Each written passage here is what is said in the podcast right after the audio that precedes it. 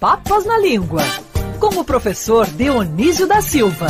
Oferecimento da editora Almedina, com os livros de Dionísio da Silva nas principais livrarias ou em www.almedina.com.br. Professor Dionísio da Silva, o nosso King Rei não está, mas a gente ficou por aqui para fazer, fazer essa deliciosa coluna. Bom, esse é o resumo da ópera. Bom dia, professor, tudo bem? Bom dia, querida Agatha Meirelles. Bom dia, Cristiano Pinho. Bom dia, professor. Eu estou sem retorno aqui, então não sei como é que está a minha imagem, mas espero que vocês estejam notando que eu me aprumei aqui para fazer uma outra gravação e mantive a gravatinha borboleta. Gravatinha de letra G também, viu, Agatha? Ah, professor, em minha homenagem... a gente não está te vendo, professor, é, mas, mas sua descrição já foi perfeita e você já fez também na descrição é, menção ao nosso assunto de hoje, Ágata. É. que foi? Porque você forçou o G e parecia que tinha sido de propósito. Não, só joguei para você chamar mesmo. Professor, professor falar ali da letra G. Não sei se o motivo da gente tá, não estar se vendo é um problema da internet, mas sei que tem uma previsão de melhora em relação à internet, porque o 5G tá chegando. Bom, é o que dizem, né? E aí, professor, tem muita gente que fala, fala sobre 5G. Mas o que, é esse G, professor, do 5G, do 4G, do 3G? Esse G não é de gravata, né? Ah, não é, não. Ô, Agatha, sabe que a, a, o nosso projeto aqui é dar essas sutilezas, é, sutis complexidades da formação das palavras, do seu berço, né? Sim. E o, o latim, que é a língua de onde veio o português, não tinha a letra G. Então ela, ela precisou ser criada, inclusive por um escravo liberto. E ele criou para distinguir, porque, por exemplo, quando você pegava o nome do Júlio César, que é o nome completo, os romanos costumavam ter três nomes, às vezes quatro, mas três sempre. Caio Júlio César. Este Caio era pronunciado Caio mas o nome dele era, não era pronunciado Caio, era pronunciado Gaius, com G.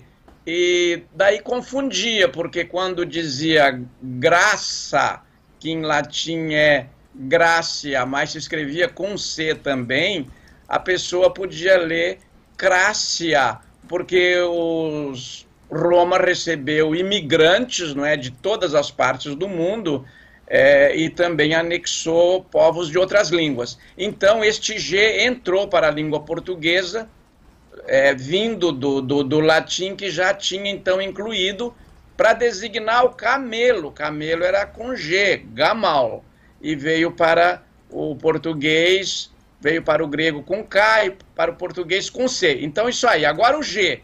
O G tem uma história muito curiosa, viu, uh, Cristiano? Eu gosto ah. muito, que gostei que tenha sido a Ágata, que é mulher, a abrir a pauta, porque o ponto G esteve na ordem do dia. O ponto G já está velhinho, né? Tem 70 anos. Quem descobriu foi um alemão que também começa com G, Greffenberg. Uhum. Ele, na verdade, foi mal designado no português, por, em outras línguas também, porque não era um ponto ele estudou uma zona do, do clitóris ampla, em que a mulher tinha mais sensibilidade. Ele designou esta zona por zona G e foi traduzido em outras línguas por ponto G. E agora eu vou concluir essa minha primeira intervenção Mas aí meio egocêntrico, né, professor? Ele botar ponto G, porque o nome dele começava com G Ué, também. Ele que achou... Um ponto que é dentro da mulher. ah, calma aí vocês, professor, não dá não. Vamos mudar Agatha, esse ponto G agora, a língua é viva, né? Não dá eu não? Estou, estou inteiramente de acordo com você, não foi ele quem pôs. Como ele se chamava, Greffenberg, então chamaram ponto G por causa do sobrenome dele. Mas uma curiosidade, é, Agatha e Cristiano, é que ele era médico, ele se especializou em oftalmologia e depois veio para a ginecologia. Então ele gostava de trabalhar em espaços pequenos, digamos assim. E agora eu queria lembrar também que o G está presente nesta, nesta no, nesse novo tipo de internet, nesse serviço que está chegando, está chegando no Rio, o Rio está atrasado, já chegou em Brasília, né? Que é a 5G. Este G é o G de geração, quer dizer, nós estamos na quinta, este é o número, na quinta geração dessa banda. Hum, tá. E eu achei que era é, 5 gigas, eu achei que era disso. É... Não, que eu não entendo absolutamente nada de tecnologia, professor. Falando em tecnologia, eu sei o motivo, porque o Vini me contou, o Vini, coordenador do nosso site, da gente não estar te vendo. Não é o 5G, 4G, 3G, não é esse o problema. É porque o senhor fechou a câmera, professor. Então, enquanto a gente continua falando do 5G, 4G e tenta resumir um pouco a ópera para entrar na expressão, vou te pedir para abrir a câmera. Agora sim, professor. Ainda bem que me avisaram que o erro era meu, já estávamos culpando Tá todo listradinho. É, eu acho chiquérrimo esse fundo de, bi de biblioteca, né? Esse fundo de livro é muito culto, professor. Mais de cinco gerações aí, né, professor, de autores. Oh, certamente, né? Tem muito antes de Cristo. Alguns aqui têm um dicionário de etimologia grega ali atrás, então estamos falando de milhares de anos. Mas olha que interessante essa nossa pauta, né? Porque o G também está presente nesses remédios genéricos na banda. E Agatha, eu, hum. eu somo a você a minha, eu somo a sua, a minha, a sua proclamada ignorância eletrônica, a minha também. Eu não sei. É, eu, eu sei porque eu fui pesquisar, né? Que giga não é. Este G não é o de giga, que veio do grego também, gigas, gigante, para substituir o mega, que era grande mas gigante é maior do que grande, então não é desse, desse giga. Né? É, é, da geração, é a quinta geração da banda larga. Agora sim, agora eu estou muito bem informada, quase passo batido por entender tecnologia, professor. Mas vamos para nossa expressão? Vamos. Já resumiu, professor, alguma ópera? Já viu algum resumo da ópera? Pois é, eu ouvi muitos, você também, né? É, não, resumo. eu vi, é verdade, eu, eu já ouvi muito. Eu, cara, a gente fala muito isso. Ah, vamos fazer o um resumo da ópera. Esse é o resumo da ópera. Mas assim, nunca parei para pensar de onde vinha essa expressão, professor. Pois é, você veja, ela tem mais de 500 anos. Acontece Nova, né? que é novinha, novinha, uma jovem, né? Jovem. É, quando a gente sempre é jovem ou velho, Agatha, é, dependendo com quem compara, né? Isso aí, é. Eu, eu às vezes vou almoçar com o Nelson Melo e Souza, é, em plena atividade intelectual, grande filósofo, sociólogo. É, é, essa semana fui é, assistir uma palestra belíssima do Sérgio Pachá na Biblioteca Nacional sobre o Padre Antônio Vieira, que é um autor de que eu gosto muito, e estava assim, eles são mais velhos do que eu, é, então diante deles eu sou jovem, diante de você eu sou velho. Né? Agora deixa eu, deixa eu, deixa eu é, parar de enrolar, né? Então a ópera, que é uma guriazinha, ela surge no século XVI. A ópera nasce com o descobrimento do Brasil, com este mundo americano. E as primeiras óperas são italianas, elas são chamadas óperas porque ópera é o plural de opus, que em latim quer dizer obra, trabalho, tarefa.